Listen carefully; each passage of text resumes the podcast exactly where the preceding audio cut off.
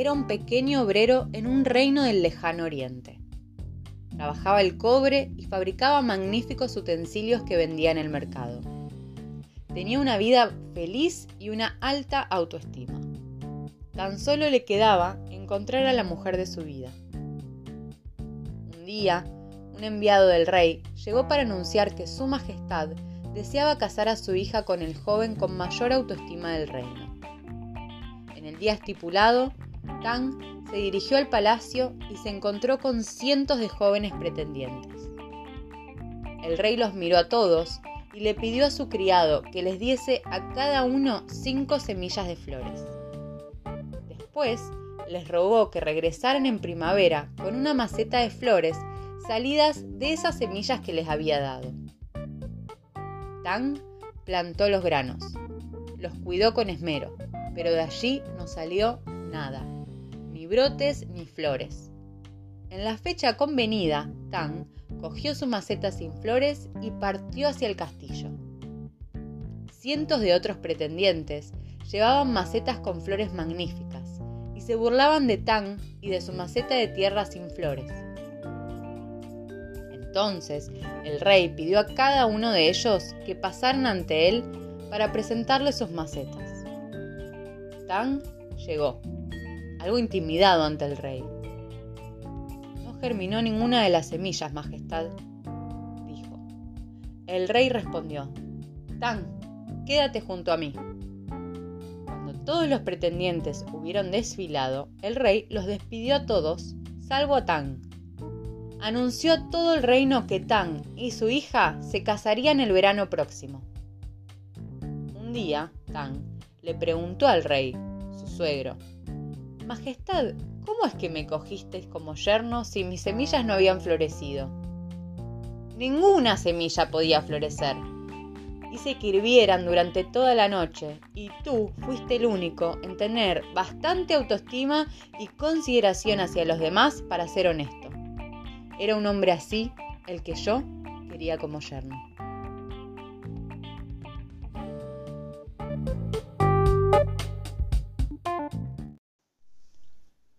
Hola, hola mi gente hermosa y fabulosa, bienvenidos a un episodio más de Visión Acuariana.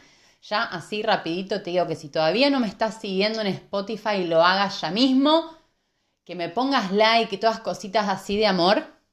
Tirame amor, Así es un ida y vuelta. Saben que es re importante la balanza de, dar y recibir. No solamente se puede recibir porque desbalanceás tu vida, sino que hay que dar y recibir. Dar y recibir, mi gente. Em, bueno, ¿les gustó el cuentito? Un cuentito ahí fácil para introducirnos eh, en este tema. Porque qué hermoso que es aceptarse a uno mismo, lo que uno tiene, lo que uno no tiene, ser honesto, honesto con lo que uno es. Qué hermosura. Es para mí el, símbolo de la libertad. Y bueno, ¿quién no quiere libertad? En el episodio anterior abrí un poco la puerta a, la explicación así, a una de las explicaciones, no es la única, pero es una que, que a mí me divierte, me, parece bastante clara y simbólica y que en este momento de mi vida la estoy como observando y estudiando desde este lado. Y al yo provenir de, de una cultura donde la Biblia y la religión y todo lo que ahí se esconde era, estaba como catalogado como lo malo y como que ahí estaba la perdición del mundo, estudiarla desde otro lugar y encontrar otra simbología y otro significado, a mí me rompe la cabeza y no hay nada más lindo para mí que, se me vaya rompiendo la cabeza. Así que por eso lo comparto. Y mm, bueno, esta parte de la historia de, cuando viene la serpiente y plantea esto de, bueno, hey, Dios te está diciendo que no comas de este árbol que es el árbol del bien y del mal. Eso es clave en la historia. Porque hasta ese momento la humanidad tenía solo el bien, se vivía en un paraíso donde lo que les tocaba a la humanidad, a Adán y Eva, era cuidar la tierra, cuidarla y, trabajarla, pero era tan próspera que no era que estaban ahí súper cansados, trabajando y no sé qué, no, no, no, les tocaba cuidar y trabajar la tierra de una manera eh, donde todo prosperaba. Era fácil, era una vida fácil, era una vida del bien. Al, al comer de, del árbol del bien y del mal, se empieza a entrar el mal en la vida de la humanidad. Antes solo existía el bien, ahora estaba el bien y el mal. Y de alguna manera, desde ese momento, la humanidad, o Adán y Eva, em, empiezan a ser autosuficientes. Es como que se independizan de Dios, porque justamente la serpiente les había dicho, mirá, si ustedes se comen de ese árbol, ustedes pasan a ser como Dios. O sea, Dios no quiere que ustedes coman, porque de esa manera, si ustedes comen, se van a convertir en Dios. Y Dios quiere ser el único porque es ahí un súper proud, orgulloso de sí mismo que no quiere compartir. ¿Qué pasa? Ahí Adán y Eva empiezan a desconfiar de Dios. Desconfían de la bondad de Dios, de lo que Dios les había dicho. Y entonces comen. ¿Cuál es el, entonces el, problema así original? esa desconfianza, esa desconfianza con Dios y que Dios eh, nos prometía todo lo bueno, toda la abundancia, toda la prosperidad, pero dudamos. Y gracias a esa desconfianza empezamos a mirar a los costados, empezamos a ver el mal. Desde ese momento, Madonna Santa, todo lo que pasó. Em, bueno, ahí mismo según sigo este relato, Dios les dice, bueno, chicos, ¿qué onda que hicieron? Son, son terribles, porque yo les avisé. Ahora de la tierra van a salir cardos y espinas. O sea, ahora sí van a tener que sudar, trabajar, porque antes estaba todo ahí el campo, el paraíso, el Edén. Y ahí empezaron ellos a tener que cortar las espinas, los cardos, para después recién sembrar y todo. Y empezó la vida de la sobrecarga y de que todo el trabajo estaba sobre el hombre y no sobre la tierra. Antes el hombre reinaba sobre la tierra y a partir de ese momento ahora dependía todo del hombre. El hombre empezó esta autosuficiencia de que no necesitan a Dios, y todo se empezó a hacer más pesado. Eh, Dios tiene amor, ¿no? La vida tiene amor. Planteando todo desde esta base, el amor es libre. Entonces, Dios no para estas cosas porque te da libre albedrío. Entonces vos podés hacer lo que quieras y si está viendo que su propia creación se quiere independizar, no le cortaría porque Imagínate que esto yo cuando lo escucho tantas veces, ¿no? De que entonces si Dios es tan bueno, ¿por qué no para las cosas? Porque, ¿qué querés? ¿Que te saquen el alma? O sea, vos querés que Dios pare todo y que vos eres un robot. O sea, dejás de ser ser humano con alma, decisiones y vida propia para pasar a ser un robot como los Sims. Como que no deciden. Vos querés eso, no tener alma y que, y que Dios juega un juego de así de videojuego de los Sims. Replantéatelo si todavía tenés ese tipo de pensamientos, porque es raro. Es raro, no hay amor, no hay libertad, no hay nada ahí. Bueno, sigo con el relato. Y entonces la vida siguió. Como hay amor de parte de lo que nos creó y hay perfección, bueno, en un momento aparece Abraham en la historia, o sea, se siguen reproduciendo los seres humanos y em, Abraham tiene contacto con Dios. Para mí todas estas personas que, están en la Biblia y que tienen contacto con Dios son personas que están en contacto con su interior. Pero todas y cada una de las personas podían ponerse en contacto con su interior y escuchar la voz de Dios. Pero bueno, evidentemente, solo por hoy y hasta hoy, antes había un porcentaje muy bajo y ahora y cada vez más hay un porcentaje alto de personas que escuchan a Dios, que se van al interior y que escuchan las respuestas. Le empieza a hablar Abraham y le dice, escúchame Abraham, andate de esta tierra, de esta tierra maldita, maldita no por Dios, sino por, por el hombre, y andate a una, te voy a llevar a una tierra próspera. Vas a tener, eh, le dijo que iba a ser el padre de generaciones, que la tierra que veía a la derecha, a la izquierda, arriba, abajo, todo iba a ser de él, y le prometió eso. Entonces le estaba diciendo, andate de esta tierra maldita, esta tierra, ¿qué sería?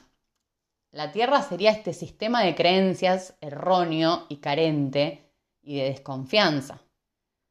Confía en mí por eso el tema de la confianza es elemental, porque creo que es eso lo que se, lo que se rompió, esta confianza en, lo infinito, en, en el amor, en la abundancia, en el poder supremo que tiene esta creación. Y es por esa desconfianza que actuamos los seres humanos desde el miedo. Y hay distintas millones y maneras de, manifestar el miedo, no es solamente una y, la mentalidad carente no es que la tiene una persona que no tiene cosas. ¿Cuántas personas hay que tienen un montón de cosas y que ahora empiezan a querer proteger esas cosas y que viven porque tienen miedo que se, que se les acabe o, que buscan la fama o que buscan llenarse de títulos o ser admirados, todo por, por llenar huecos de carencia. O sea, no es una cosa u otra. La carencia está escondida en todos lados. Sigo. Entonces le dice esto a Abraham. Bueno, le pasan una serie de cosas y em, llega a esta parte, bueno, generación, generación. En un momento, uno de los descendientes de Abraham los lleva a este pueblo, a Egipto. Y en Egipto estaba todo bien hasta que asume un faraón que no les caía bien. A estos judíos no les caía bien y ahí los empieza a esclavizar. Ahí es cuando un montón de tiempo estuvieron esclavizados hasta que llega Moisés. ¿Qué pasa? También lo que me gusta de la historia de Moisés es que es una persona que es parte del pueblo judío, pero que no había crecido con esa mentalidad. Había crecido con la mentalidad del reinado, del faraón, porque no sé si la saben, pero bueno, eh, como estaban matando a un montón de, de judíos que nacían, a judíos varones que nacían, la mamá de Moisés lo mete en una canastita, lo tira por el Nilo, tiki tiki, y lo encuentra una, la mujer del faraón. Bueno, la cosa es que fue a parar, vaya a saber quién lo encontró, pero empezó a criarse dentro de la familia del faraón, dentro de las personas que tenían poder. Y entonces empezó a crecer con una mentalidad bastante más abundante y lejos de la mentalidad de esclavo, que sí tenía todo su pueblo. Me encanta esto, porque es significativo. ¿Cuántos de nosotros por problemas de identidad y por no saber quiénes somos realmente y de dónde venimos, tenemos miedo y no rompemos contra el sistema de creencias de nuestro alrededor. Porque qué miedito quedar mal o que, ay, no me van a querer más si yo pienso distinto, si yo tiro una distinta. Bueno, en este caso, Moisés se había criado lejos, tenía otra mentalidad, pero cuando él se comunica con Dios y Dios le dice, rescata a tu pueblo, él empieza a decir, no, pero yo, yo, ¿cómo voy a hacer si yo soy tartamudo? O sea, yo no sé hablar, ¿por qué yo? Y, y Dios le dice, no, sí, sí, vos. De nuevo, complejos de identidad. Asociamos el rescatista o una persona con poder con hablar perfectamente. ¿Por qué? O sea, ¿quién te dijo?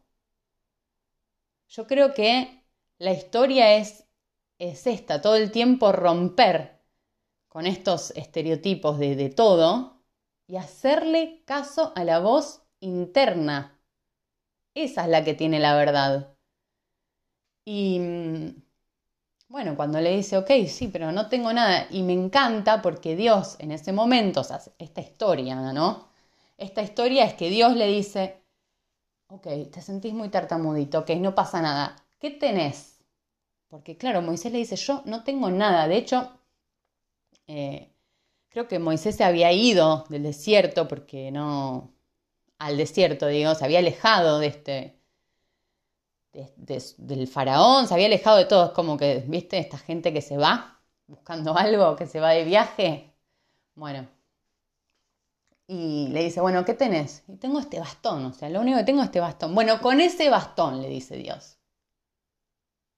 O sea, es como si Dios nos estuviera diciendo todo el tiempo, no importa lo que no tenés. ¿Te acordás que esa historia era la que te llevó a la maldición ¿Qué me importa lo que no tenés? ¿Qué tenés? ¿Un bastón? Bueno, con ese bastón. Y con ese bastón él iba alargando un poder y le iban pasando cositas. Al que les interesa la historia puede profundizar, yo porque no me quiero quedar tres horas hablando de esto, aunque lo podría hacer, pero no es el caso en este momento. Eh, así que Dios quiere trabajar con eso que vos sí tenés. Bueno, van, se van, se terminan yendo de Egipto, ¿ok? Y están en el desierto y en un momento Moisés manda a los mejores guerreros de cada tribu, había muchas distintas tribus, bueno, manda a los mejores guerreros, manda a 12 a espiar la tierra prometida, a ver qué había detrás, a ver si podían ir, si estaban listos, si estaban preparados. Bueno, van estos super guerreros, o sea que no es que manda a cualquiera. No, no, no. Manda a los más capitos y van. Y cuando vuelven, 10 de los 12 que él mandó, le dicen, no, no, no, no sabes lo que son. No, no, no podemos ir, no podemos ir porque nosotros son gigantes, o sea, nos ven como eh, langostas, como saltamontes. Nosotros no podemos entrar, o sea, no tenemos la capacidad suficiente, no somos lo suficientemente buenos como para poder entrar a ese pueblo. No, nos van a arruinar, no sabes lo que nos va a pasar.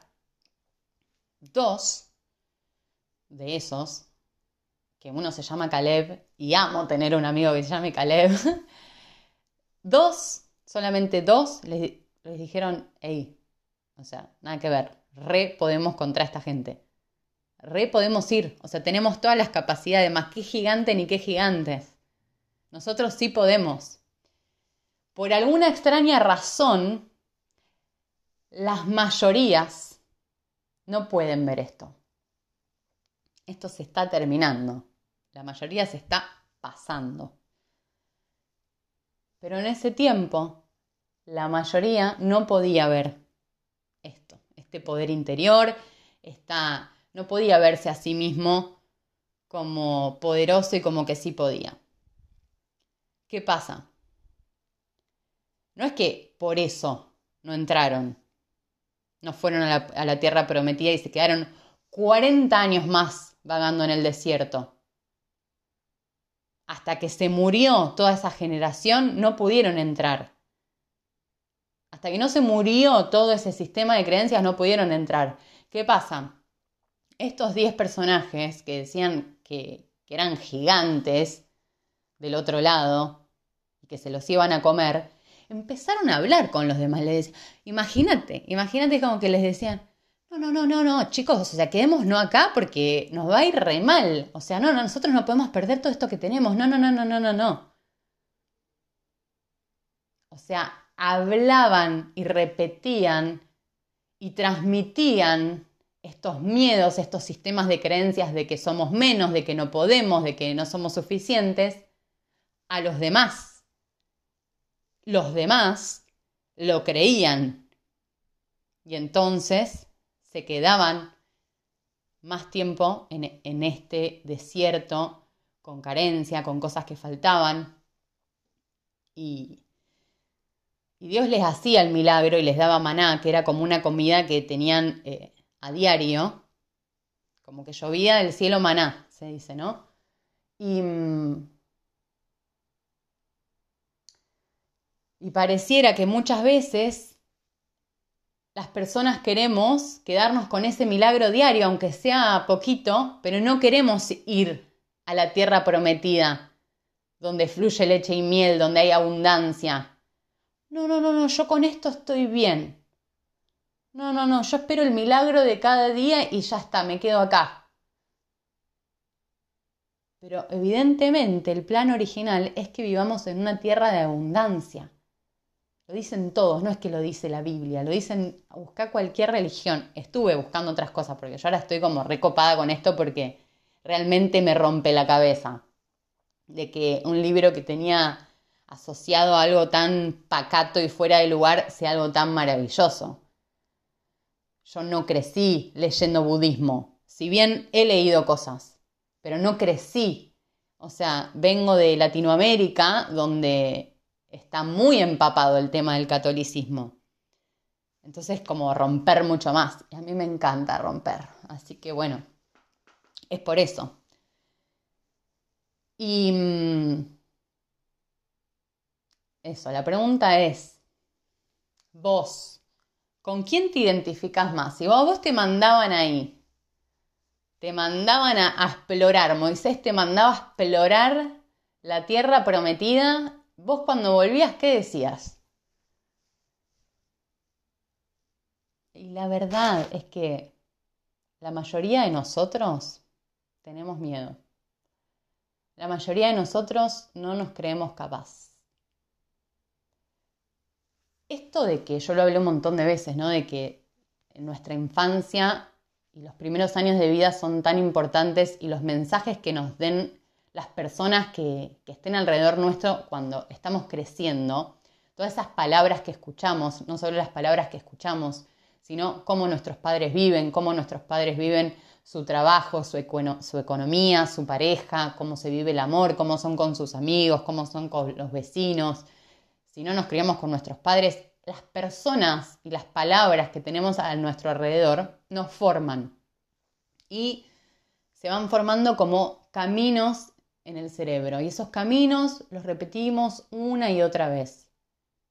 Esos caminos se pueden cambiar y esa es la maravilla y siempre se pudieron cambiar. No estamos destinados a para siempre ser de determinada manera.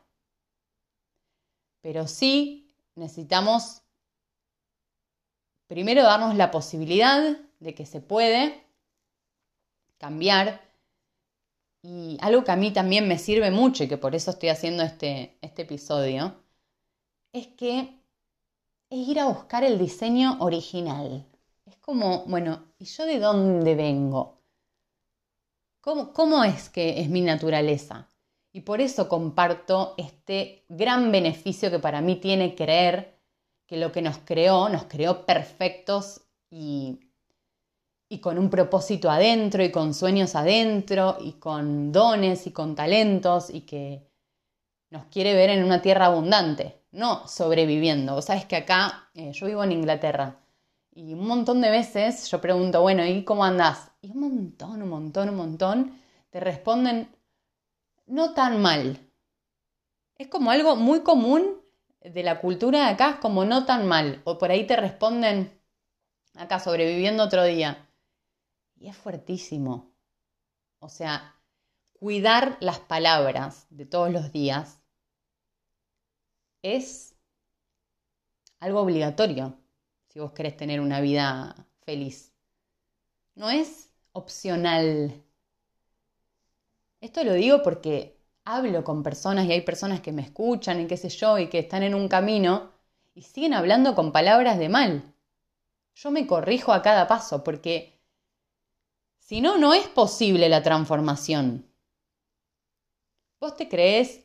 ¿Por qué tanta gente termina sus días mal o vivieron toda su vida mal. No es que un día va a llegar el milagro. Dejen de esperar el maná. Dejen de esperar el milagro. Nos tenemos que mover nosotros. ya está el milagro. Lo que tenemos que hacer es ir de a poco sanando eh, y recobrando esa desconfianza, o sea, volviendo a confiar, que es la fe, ¿no?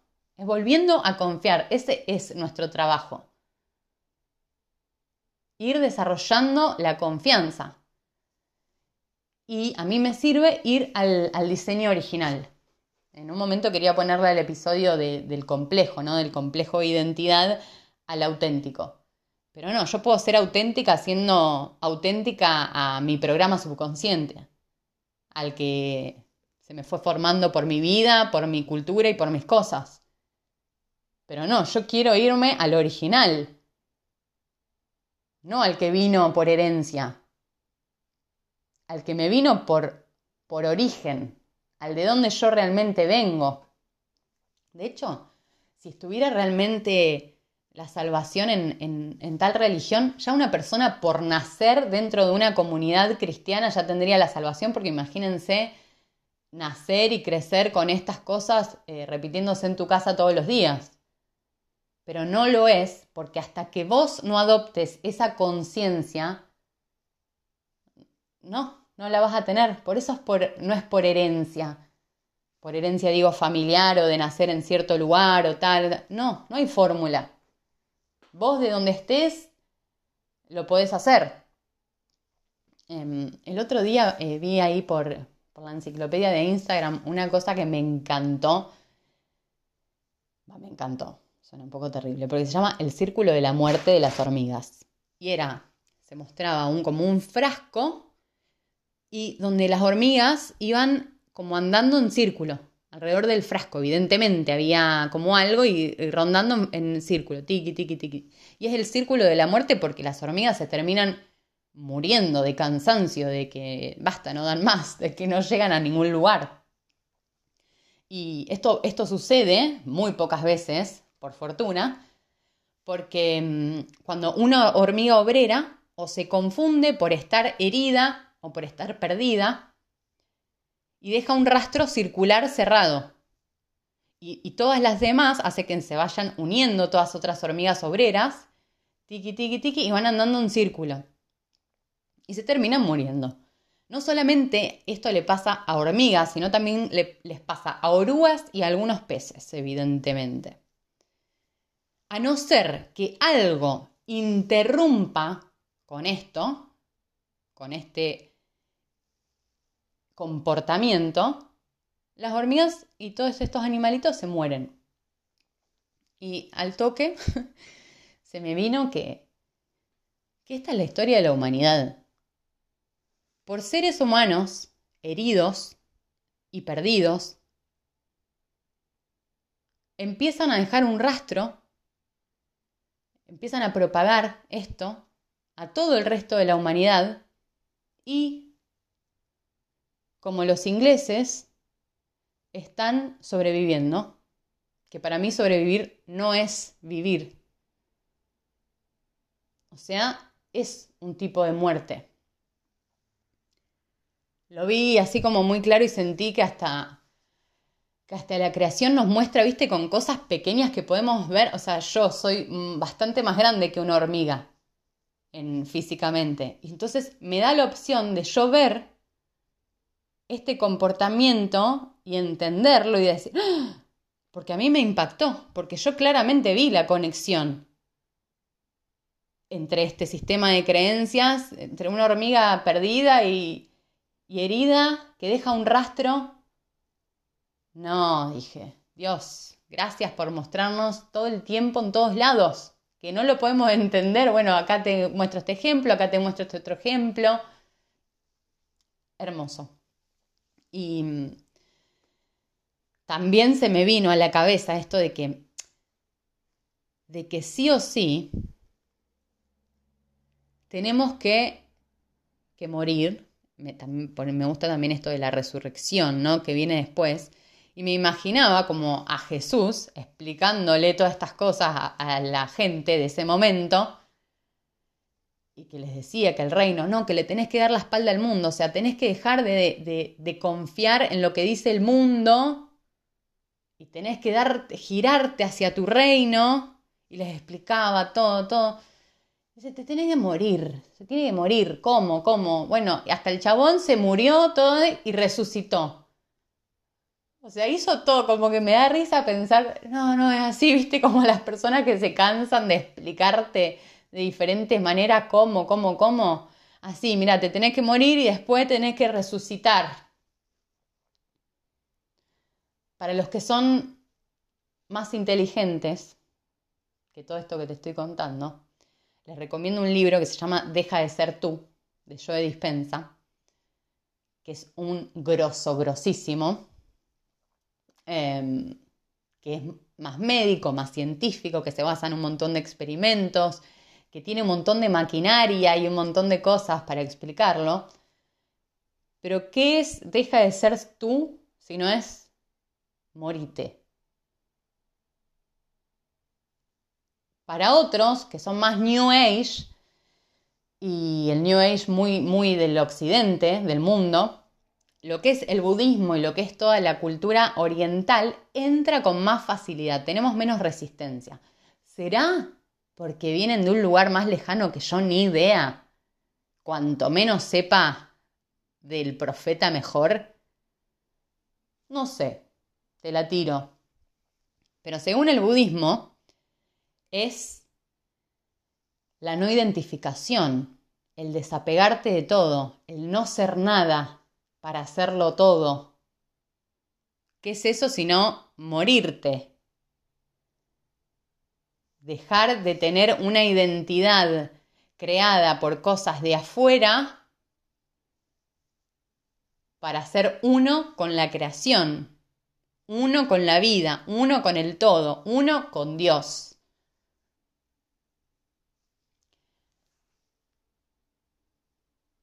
Tener la, mm,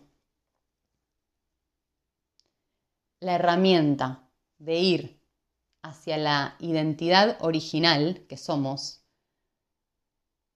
a mí, a mí me ayuda mucho en el día a día. Porque qué, gracia tendría, ¿no? A estar hablando y que a mí no me ayude en mi día a día cuando tengo que ir al supermercado o ir al teatro a trabajar. O relacionarme con personas. O sea, no tendría sentido todo esto si yo no lo pudiera utilizar en mi día a día. Y es que si yo no aprendo y si yo no voy a mirarme al reflejo original de quién yo soy, en el camino me puedo perder, me, puedo herir y también hacer perder y herir a otros, que ya me pasó. Así que, por suerte, todo perdón, todo perdón y vida nueva cada día. Pero, por ejemplo, ¿no? Cuando tenemos que aprender a decir que no, una persona con, con baja autoestima o con una identidad basada en, en creencias de otros seres humanos perdidos, es muy débil, es muy débil. No eso, no poder decir que no a algo que vos, por ejemplo, estás construyendo o querés, tenés una visión, Dios te puso la visión de querer construir un negocio propio. Y entonces para hacerlo tenés que, que ir haciendo un montón de pasitos. En ese montón de pasitos que llevan tiempo y que es un, proyecto a largo plazo, puedes ver que la sociedad o que personas cerca de tu círculo no lo están haciendo y están teniendo un trabajo, que tienen un sueldo, que con ese sueldo se van de viaje y hacen viajes y se compran ropa y salen el sábado y te invitan a vos a hacerlo y vos que estás teniendo un proyecto a largo plazo, no deberías hacerlo porque vos estás necesitando eh, guardar plata para tener plata sobrante y así poder invertir e ir construyendo eso que querés construir. Pero si tenés una baja autoestima, si te creíste el, que tenés que estar demostrando o siendo parte o encajar, no vas a poder decirle que no. Y eso es un estar diciéndole que sí al otro, pero un no a vos mismo. Pongo este ejemplo, pero hay miles, millones y millones y millones. Cuando, por ejemplo, nos relacionamos, o sea, queremos relacionarnos eh, de cierta manera o tener cierto tipo de relación, pero como desconfío, como desconfío de la vida, como desconfío de mí, como no sé quién soy, como, como me estoy mirando en un espejo distorsionado, puedo decirle que sí a personas que no comparten mis valores, que no me aportan, pero yo con tal de no sentirme sola o solo, o que es la moda del momento, esto como, como decirle que no y tener la valentía de romper con el sistema de creencias de tu círculo, no lo hace cualquiera. Y, leí hace, hace un tiempo que primero nace la fe y que con la fe nace la valentía. Es el acto siguiente. Porque claro, porque la fe y tener fe en eso te da una fuerza esa fuerza, y vos decís, pero no, yo no es que no me siento valiente, Claro, porque es como algo natural que sale. Espero que me, que me hayas entendido algo, que te puedas llevar algo de todo esto y que te vayas al diseño original y a tu identidad original que se practica todos los días, que como ya te compartí un montón de veces, hay dos cosas muy simples y muy básicas que a mí me ayudan y es una, parar con, con lo negativo que te podés llegar a decir. No solamente eso, sino dejar de escuchar programas de televisión o noticias, cosas que hablen de los demás, cosas que hablen de, de cosas negativas, cosas que no te enfoquen en tu vida y que no sean palabras de bien, es dejar de hacerlo. Y por otro lado, meter la información correcta lo que sí sos y hacer afirmaciones, afirmaciones hermosas, las que quieras. Agarrar el yo soy y todo lo que vos quieras hermosamente vos ser. Eso a mí en el día a día me ayuda mucho y ese es, eso lo uso como espejo, eso soy yo. No todo lo demás. Y para mí no se trata de no viajar o de no tener o de no tener la ropa que vos quieras y no sé qué. No, se trata de, hacerlo en el momento correcto. Hay un momento correcto para las cosas. Hay un, paso a paso en el construir. Todo lo que te estoy diciendo me lo digo a mí. Es recontra para mí esto. Y, y sí, acá estamos todos en esta hermosa construcción. Mi gente, dejo de hablar por hoy, les mando un abrazo y hasta la próxima.